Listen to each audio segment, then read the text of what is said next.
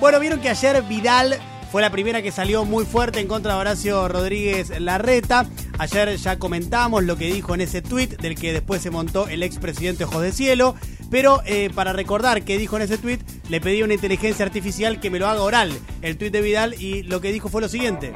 El PRO y el Juntos por el Cambio que le prometimos a los argentinos no es este. No hay ambición personal que pueda estar por encima de nuestros valores y del equipo. ¿Somos el cambio o no somos nada? Es una inteligencia artificial en desarrollo que tenemos, ¿no? Estamos eh, trabajándola muy, muy de a poco y vamos a alcanzar la excelencia seguramente en un tiempo. Lo cierto, Sí, lo cierto es que esto fue lo que dijo eh, en el día de ayer Vidal. Fue muy fuerte, eh, dijo somos el cambio, no somos nada, habló de ambición personal y en el equipo de Horacio Rodríguez Larreta cayó como una sorpresa que haya salido tan fuerte. Después hubo una serie de comunicaciones en el cual eh, supuestamente Vidal o su entorno, no queda del todo claro, eh, dicen que hubo una desinteligencia del equipo de comunicación y que no es lo que textualmente quiso comunicar.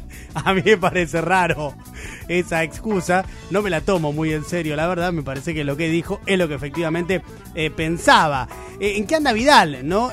digo, más allá de esta virulencia con la que salió ayer contra el jefe de gobierno porteño, todavía mantiene su candidatura presidencial, una candidatura que está muy desfigurada, si bien Vidal es una dirigente que dentro de lo que es la caída generalizada de los dirigentes políticos en Argentina en cuanto a su imagen, ella sigue teniendo una relativa buena imagen, es decir, está siempre entre los tres primeros en cualquier encuesta que uno vaya de imagen, pero eso no se traduce en intención de voto. Buena imagen en comparación con otros, pero no tiene una buena intención de voto. Sigue haciendo su campaña, está muy centrada para mí en un personaje bastante forzado, que es el de, por un lado, mantenerse como aislada de la política, cuando ella, casualmente, hace 30 años no se dedica a otra cosa que hacer política, lo cual es medio esquizofrénico lo que plantea Vidal. Y está eh, en todas las entrevistas que viene dando, fíjense que repite todo el tiempo esta frase, escúchenla.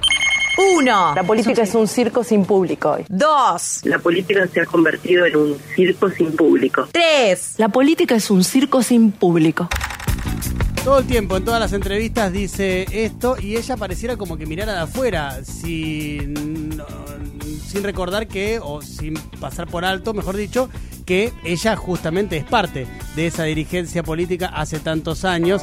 Pero bueno, es evidente que tiene que ver con algún focus group y con la distancia que hay en términos generales de la sociedad hacia la dirigencia política, entonces repite todo este tiempo este claim, pero para mí la mantiene igual desfigurada, porque es muy difícil que alguien se crea que Vidal no forma parte de esa política que ella dice que es un circo sin gente.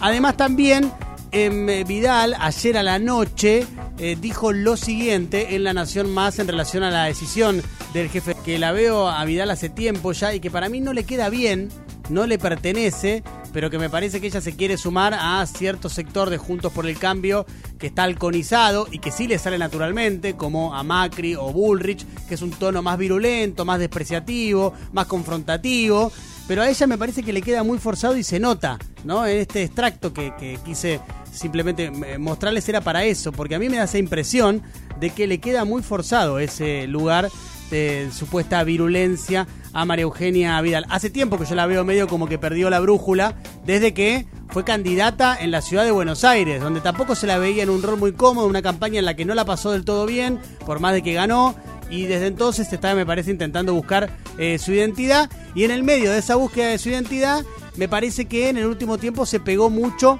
al expresidente, a Mauricio Macri, y eso me parece explica por qué ayer sale con ese tuit tan virulento en contra del jefe de gobierno. ¿Por qué está tan cerca de Mauricio Macri? Como para ir cerrando. Bueno, porque hay varias hipótesis. Una, la más maliciosa de todas, es la de la Gestapo antisindical.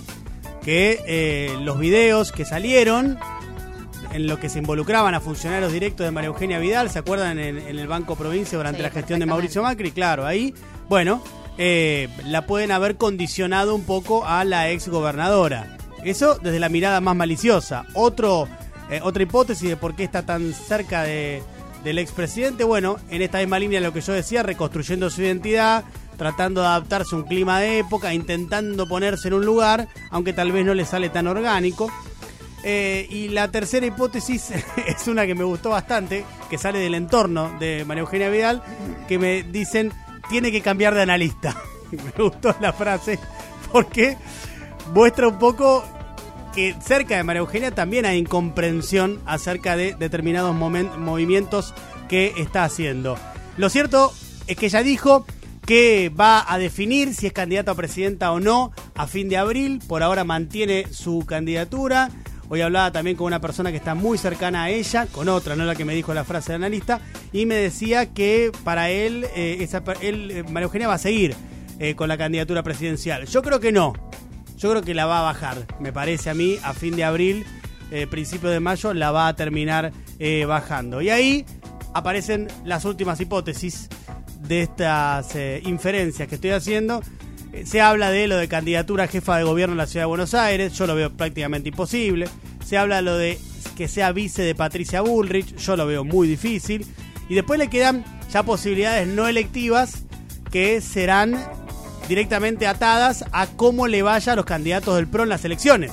Si alguno de ellos se transforma en presidente, bueno, ¿por qué no? Ella podrá ser ministra de ese futuro gobierno, jefa de gabinete, por ejemplo, en un caso extremo de un, de un premio muy grande, presidenta de la Cámara de Diputados. Bueno, falta muchísimo para eso. Son hipótesis en un país como este demasiado improbables, pero por muy lejanas, no porque sean imposibles en caso de que haya un presidente del PRO el día de mañana. Este es más o menos el escenario en el que se encuentra actualmente María Eugenia eh, Vidal con un rumbo bastante, bastante errático que para mí va a terminar haciendo que confirme la baja de su candidatura más temprano que tarde.